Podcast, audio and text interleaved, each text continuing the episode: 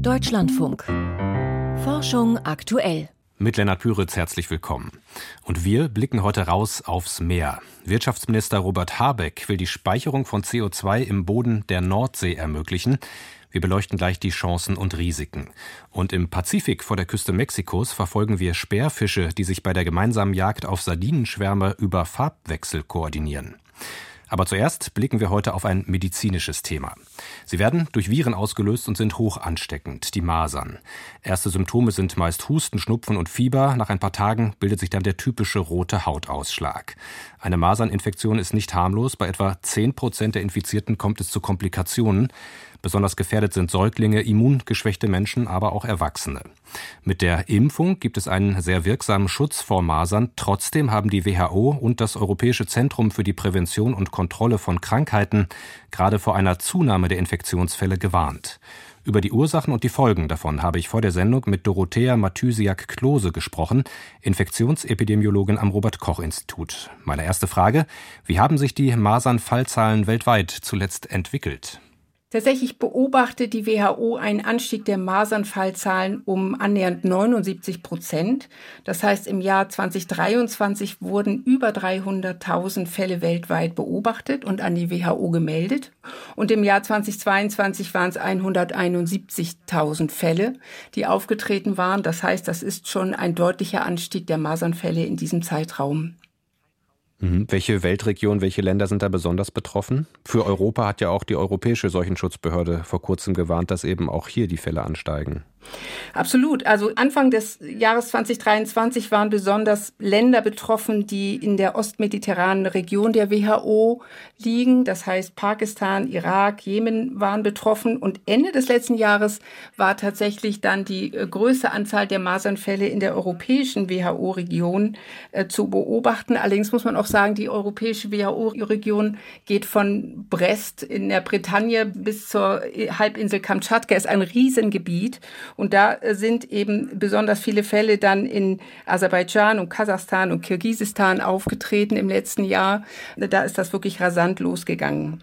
Was sind denn die Ursachen für die steigenden Masernzahlen, beziehungsweise wie kann und muss man diese aktuellen Zahlen jetzt im Vergleich zu den Vorjahren einordnen? Ein ganz wesentlicher Grund für den Anstieg der Masernfallzahlen ist aus meiner Sicht, dass eben die Pandemie vorbei ist. Wir haben im Laufe der Pandemie natürlich einen deutlichen Rückgang der Masernfallzahlen gesehen durch die Eindämmungsmaßnahmen wie Einschränkung der Kontakte oder Masken tragen. Das hat dazu geführt, dass die Masern nicht wirklich eine gute Chance hatten, übertragen zu werden. Das ist jetzt wieder anders, nachdem die Pandemie vorbei ist und die Kontaktbeschränkungen aufgehoben sind. Und ferner wurden auch durch die Pandemie eben in vielen Ländern Impfkampagnen eben erstmal ausgesetzt, die erstmal jetzt wieder nachgeholt werden müssen, sodass viele tausend Kinder nach der Pandemie erstmal gar nicht geimpft werden konnten und ungeschützt dann eben jetzt im Jahr 2023 dann eben waren gegen Masern. Und dann gibt es natürlich auch als wichtigen Grund einige Krisen- und Kriegsgebiete, wo die Masernimpfungen im Moment nicht sehr im Vordergrund stehen und dann eben auch Impfkampagnen nicht durchgeführt werden können. Das bedeutet, wie verhalten sich die aktuellen Zahlen zu den Masernfällen, die vor der Pandemie regelmäßig festgestellt wurden? Die Masern nehmen wieder Fahrt auf, sie kriegen neuen Schwung und wir müssen einfach beobachten, wie sich die Zahlen jetzt in den äh, Jahren nach der Pandemie entwickeln. Ich befürchte, dass sie über die Fallzahl, die 2019 eben vorgelegen hatte, das waren etwa eine halbe Million Fälle, die weltweit aufgetreten waren, möglicherweise noch hinausgehen, weil eben Impfquoten ein bisschen gesunken sind weltweit. Aber das müssen wir sehen, wie sich die Situation dann weiterentwickelt. Wie ließe sich denn gegensteuern oder konkret gefragt, wie ließen sich die Impfquoten gegen die Masern wieder erhöhen? Das ist sicher abhängig von der Situation der einzelnen Länder. Wenn ich jetzt hier mal auf Deutschland eingehen kann, so müssen wir sagen, dass die Impfquoten in Deutschland tatsächlich schon im Vergleich zu anderen Ländern in der WHO-Euro-Region schon ganz gut sind. Die Impfquoten liegen bei 97 Prozent bei den Schuleingangsuntersuchungen bei den vier bis sechsjährigen. Das ist eine vergleichsweise wirklich hohe Zahl.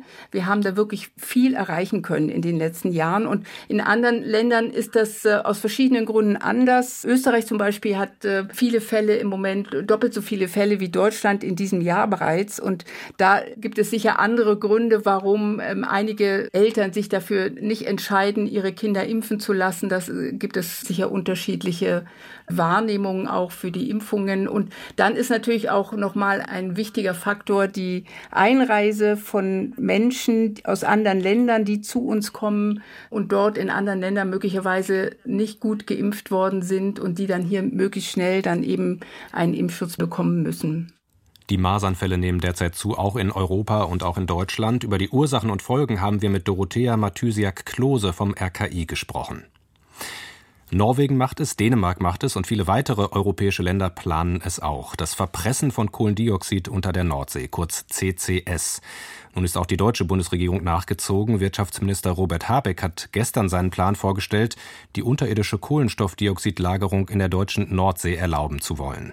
Was konkret dahinter steckt und wie sicher die Lager im Meer sind, darüber habe ich kurz vor der Sendung mit meiner Kollegin Thomas Schröder gesprochen.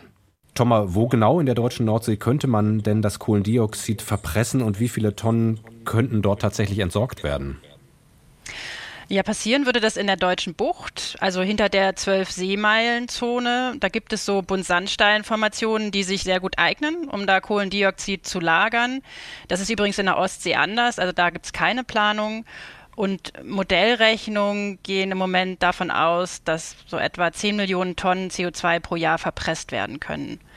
Das Potenzial ist aber vermutlich deutlich höher. Also Klaus Wallmann, Geologe vom Helmholtz-Zentrum für Ozeanforschung, der geht von einigen Milliarden Tonnen aus, die da insgesamt im deutschen Nordseeboden entgelagert werden könnten.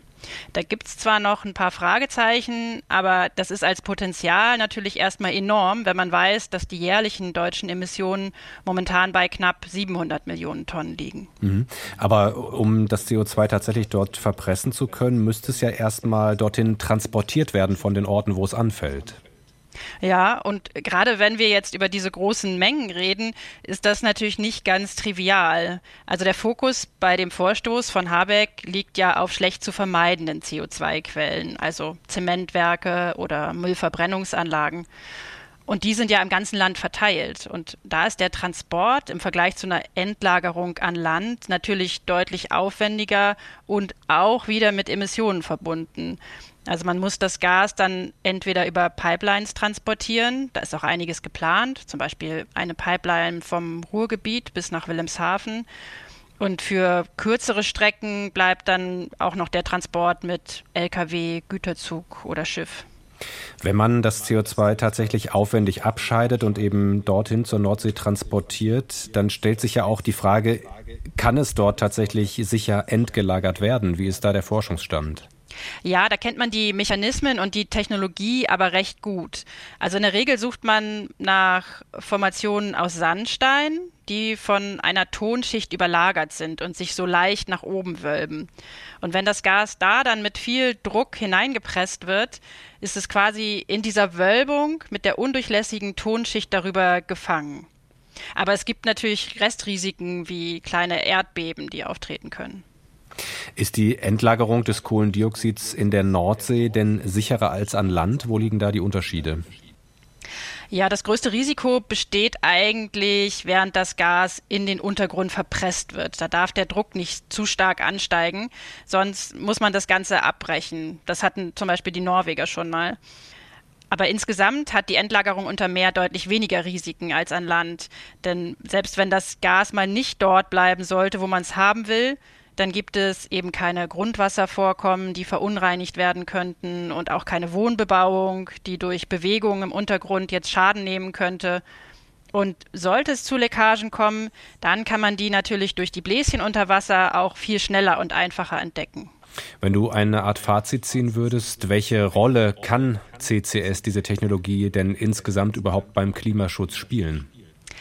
Insgesamt ist CCS im Meer eine relativ sichere Methode, die wir auch brauchen werden, um schwer vermeidbare Emissionen loszuwerden. Darüber sind sich auch die meisten Fachleute jetzt einig. Denn sonst schaffen wir es auch nicht, bis 2045 klimaneutral zu werden. Aber an erster Stelle muss natürlich weiterstehen, dass wir Emissionen reduzieren und die Meere jetzt nicht leichtfertig als Deponie nutzen. Chancen und Risiken der CO2-Speicherung auf hoher See. Informationen und Einordnung dazu waren das von Thomas Schröder. Beim Start einer Rakete gibt es jede Menge Lärm und Abgase, denn sie fliegt mit chemischen Treibstoffen. Aber Raumfahrzeuge können auch elektrisch unterwegs sein, mit sogenannten Ionentriebwerken. Deren Power reicht zwar nicht, um von der Erde abzuheben, aber sie genügt, um im All Satelliten auszurichten oder Raumsonden sachte anzuschieben. Doch es gibt ein Problem. Ionentriebwerke arbeiten meist mit dem Edelgas Xenon und das ist zuletzt immer teurer geworden. Welche Alternativen es gibt, diskutiert die Fachwelt auf der Plasmaphysiktagung der Deutschen Physikalischen Gesellschaft, die gerade in Greifswald stattfindet.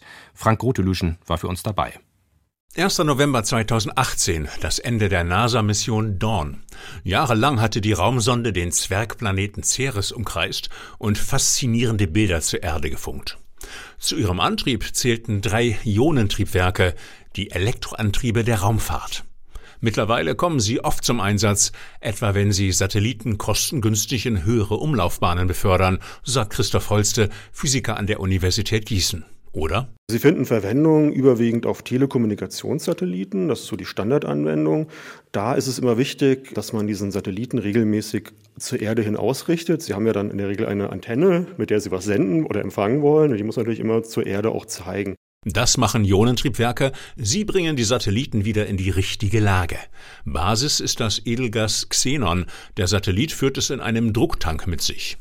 Dieses Xenon wird, etwa mit Hilfe einer Spule, elektrisch aufgeladen. Und dann in einem zweiten Prozess werden dann diese geladenen Teilchen über elektrische Felder quasi aus dem Triebwerk raus beschleunigt, ausgestoßen. Damit wird ein Schub erzeugt. Und zwar nach dem Rückstoßprinzip. Große Sprünge sind damit zwar nicht möglich, aber es reicht für Kurskorrekturen, ebenso für das langsame und kostengünstige Beschleunigen von Raumsonden. Doch es gibt ein Problem. Problematisch ist Xenon, dass es sehr teuer ist. Das ist also ein Stoff, der halt auch andersweitig genutzt wird. Er wird in der Halbleiterindustrie verwendet, er wird teilweise als Narkosemittel sogar verwendet. Und die Jahresproduktion ist gar nicht so hoch bei Xenon. Die liegt so ungefähr bei 100 Tonnen im Jahr. Das ist also wirklich nicht viel. Xenon wird als Abfallprodukt bei der Luftverflüssigung gewonnen, etwa in Stahlwerken. Als das ukrainische Stahlwerk in Mariupol 2022 durch russische Angriffe beschädigt wurde, schnellte der Weltmarktpreis in die Höhe. Ja, ungefähr Faktor 5 war das, was wir mehr zahlen mussten. Also Größenordnung lag dann halt bei 10.000 Euro pro Kilogramm und davor waren es halt ungefähr 2.000 Euro. Die Folge? Im Bereich der Ionentriebwerke mit Xenon wird es auf lange Sicht, denke ich, nicht gehen, denn der Trend geht ja zu immer mehr Satelliten, die halt mit Ionentriebwerken arbeiten. Doch was sind die Alternativen? In Frage kommen andere Edelgase wie Argon und Krypton, sie wurden auch schon erprobt. Allerdings sind auch sie relativ rar und damit kostspielig. deshalb setzt Holster auf ein anderes Element, auf Jod. Jod ist unheimlich günstig. Er kostet das Kilo in der Qualität, in der man es braucht, vielleicht nur 50 Euro und nicht 10.000 Euro. Das ist eine Riesenersparnis. Und, anders als Xenongas, ist Jod ein Feststoff und braucht keinen schweren Drucktank. Dass sich das Element als Weltraumtreibstoff eignet, konnte vor zwei Jahren eine Kurzzeitmission mit einem Kleinsatelliten beweisen. Aber es gibt noch Fragen. Im Gegensatz zu Xenon ist Jod chemisch reaktiv, könnte es also passieren, dass das ausgestoßene Jod den Satelliten angreift und beschädigt? Das hat Holstes Team im Labor simuliert und gibt Entwarnung. Wir haben Materialien Jod ausgesetzt unter Bedingungen, die, sage ich mal, einer zehnjährigen Raumfahrtmission entsprechen würden. Also diesen Joddämpfen, die man erwarten würde um einen Satelliten herum. Und da hat man gesehen, das ist eigentlich gar nicht so schlimm, wie man denkt.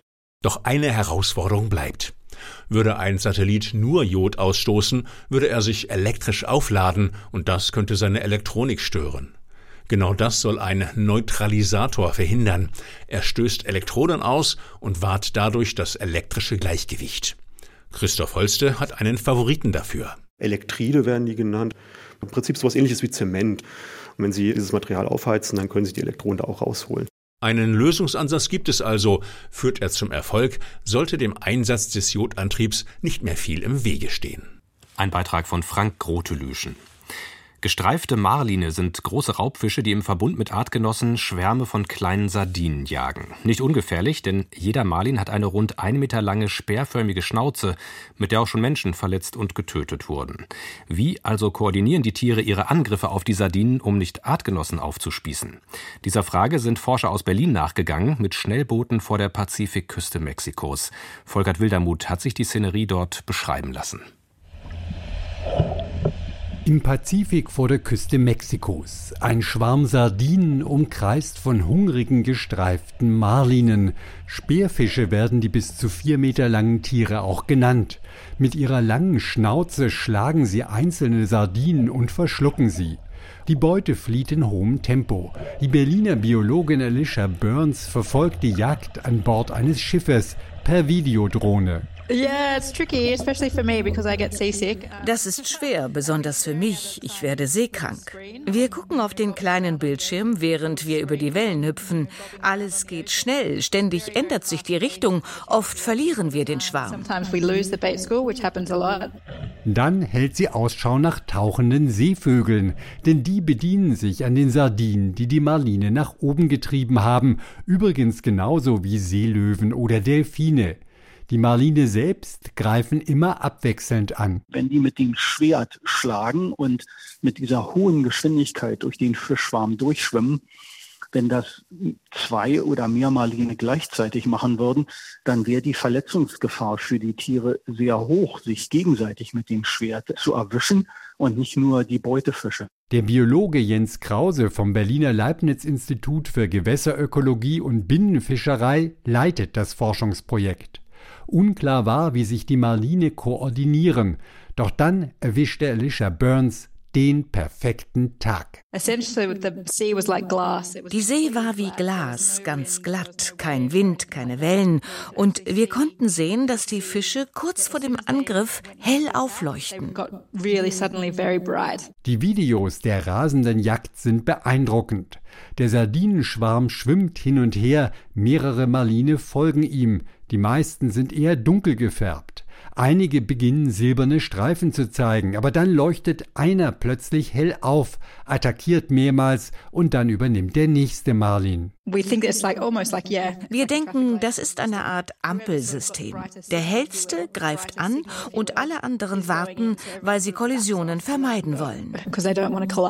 Marline können die blauen und grauen Farbzellen in ihrer Haut zusammenziehen und so die darunterliegende spiegelnde Schicht freilegen. Auffällig silberne Streifen blitzen auf. Während bei Löwen, Wölfen oder Hyänen die Hierarchie entscheidet, wer fressen darf, kommt es im offenen Meer auf Koordination an, so Jens Krause. Der Fischschwarm ist sozusagen eine Ressource, die während der Jagd die ganze Zeit genutzt werden kann, weil wenn der Marlin so einen erwischt, kann der den sofort runterschlucken und dann versuchen, weitere zu fangen. Und deswegen gibt es eigentlich unter den Marlinen nicht solche Aggressionen, wie wir dies von Landraubtieren kennen. Stattdessen hat sich das Ampelsystem der Leuchtstreifen entwickelt. Ob jeweils der hungrigste Marlin aufblitzt oder der größte oder der zuletzt dazugekommene, will Alicia Burns herausfinden, wenn sie den Marlinen das nächste Mal mit der Drohne folgt. Sperrfische koordinieren die gemeinsame Jagd durch Farbwechsel. Ein Beitrag von Volkert Wildermuth. Und hier geht es weiter mit Michael Stang und den Wissenschaftsmeldungen von heute. Am 26. September 2022 war die US-Raumsonde DART planmäßig mit einer Geschwindigkeit von 24.000 Kilometern pro Stunde auf dem nur 160 Meter großen Asteroidenmond Dimorphos eingeschlagen. Die Wucht des Einschlags hatte die Bahn des Asteroiden stärker verändert als zuvor geschätzt, zudem hatte sich dessen Form gewandelt. Die detaillierten Analysen der dazu gesammelten Daten und Computersimulationen präsentiert ein internationales Team nun im Fachblatt Nature Astronomy. Demnach ist Dimorphos kein fester Körper, sondern nur ein locker gepackter Haufen aus Geröll, was auch die starke Abweichung der Flugbahn nach dem Einschlag der Sonde erklärt. Brauereiabfälle liefern Verpackungsmaterial. Ein Team der Eidgenössischen Materialprüfungs- und Forschungsanstalt EMPA in der Schweiz hat aus Biertreber einem Abfallprodukt der Bierbrauerei, Nanocellulose gewonnen. Dieses Grundmaterial verarbeiteten die Forschenden mithilfe verschiedener Verfahren zu einem Aerogel. Aerogele sind nanostrukturierte, offenporige Werkstoffe, die gute Isolationseigenschaften aufweisen. Damit könnte dieser Werkstoff in Verpackungen temperaturempfindlicher Lebensmittel wie Fleisch und Wurstwaren zum Einsatz kommen. Die US-Luftfahrtbehörde bemängelt Schwächen in Boeings Qualitätsmanagement. Anfang des Jahres war bei einer 7379 MAX des Flugzeugbauers Boeing kurz nach dem Start im Steigflug ein Rumpfteil an einer Sitzreihe herausgebrochen. Bei dem Vorfall mit einer Maschine der Fluggesellschaft Alaska Airlines wurde niemand ernsthaft verletzt. Die US-Unfallermittlungsbehörde NTSB geht davon aus, dass fehlende Befestigungsbolzen die Ursache waren. Nun hat die US-Luftfahrtbehörde FAA ihren Untersuchungsbericht vorgelegt. Darin prangert sie Mängel bei der Qualitätssicherung von Boeing an. So gebe es unter Mitarbeitenden Verwirrung über ihre Rolle im Sicherheitsmanagement, da Verfahren und Schulungen dafür komplex seien und sich ständig änderten. Live-Konzerte schaffen stärkere Emotionen als Musik vom Band. Das lässt sich auch im Gehirn beobachten, schreibt ein Team der Universität Zürich im Fachblatt PNAS. Die Forschenden hatten für ihre Studie mittels funktioneller Magnetresonanztomographie die Hirnaktivität von 27 Freiwilligen untersucht. Das eine Mal spielten Pianisten live kurze Passagen trauriger oder fröhlicher Musik vor. Das andere Mal ertönte dieselbe zuvor aufgenommene Klaviermusik vom Band. Eine Ursache für die stärkeren Emotionen bei Live-Musik ist demnach die Interaktion der Musizierenden mit ihrem Publikum, die die Klänge und Variationen des Gespielten beeinflussen. Ein kleiner Fisch macht Riesenkrach. Ausgewachsene Exemplare der Art Danionella cerebrum sind nur etwa 12 mm groß. Dennoch können diese Tropenfische körpernah Lautstärken von über 140 Dezibel erzeugen. Diese Lautstärke ist vergleichbar mit einem Düsentriebwerk beim Flugzeugstart in 100 Metern Entfernung. In ihrer im Fachblatt PNAS erschienenen Studie zeigen Senckenberg-Forschende, dass die transparenten Fische über einen besonderen Schallerzeugungsapparat verfügen.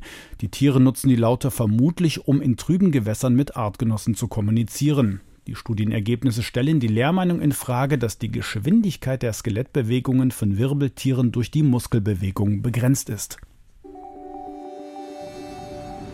Sternzeit, 27. Februar.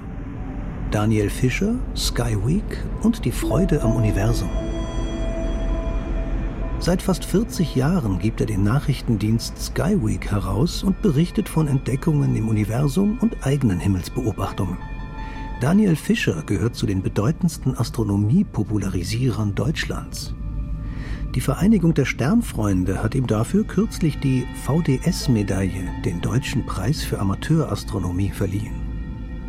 Daniel Fischer, damals Astrophysikstudent in Bonn, hatte in den 80er Jahren begonnen, wöchentlich auf einer DIN A4-Seite über neue Kometen, Nova-Ausbrüche und andere aktuelle Entwicklungen am Himmel zu informieren.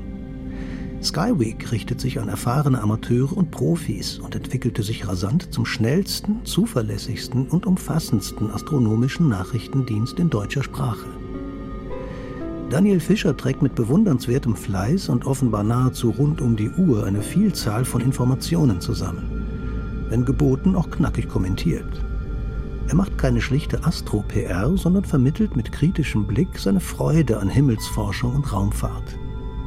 Mitreißend sind auch die Fotos enger Begegnungen von Mond und Planeten, die Berichte über Sternschnuppenströme, Finsternisse und Polarlichter sowie seine profunden Exkurse in die Astronomiegeschichte. Nach einem Journalismus Karl Lauer ist etwas nur dann passiert, wenn es auch die deutsche Presseagentur meldet. Im Universum ist es ganz ähnlich. Wichtig und begeisternd kann ein Thema fast nur dann sein, wenn es in Daniel Fischers Skyweek-Blog auftaucht. Das war Forschung aktuell für heute. Mein Name ist Lennart Püritz. Danke fürs Zuhören bei dieser Ausgabe und noch ein Tipp, was Sie sich ab morgen anhören können. Ich bin Sophie Stiegler. Und das ist Deep Science, der Wissenschaftspodcast. In dem tauchen wir ab in die Tiefen der Forschung. In unserer dritten Staffel geht es um nicht weniger als das Überleben des Planeten. Die Arktis schmilzt, Wälder werden zu Wüsten, Korallenriffe sterben. Und wir müssen retten, was zu retten ist. What happens in the Arctic doesn't stay in the Arctic. In fünf Folgen erzählen wir die Geschichten von Menschen, die fest daran glauben, dass sie mit ihrer Idee den Zusammenbruch der Ökosysteme noch aufhalten können. Aber funktionieren die auch? Wer rettet die Erde? Die neuen Folgen von Deep Science gibt es ab dem 28. Februar in der DLF Audiothek App und ab dem 6. März überall da, wo es Podcasts gibt.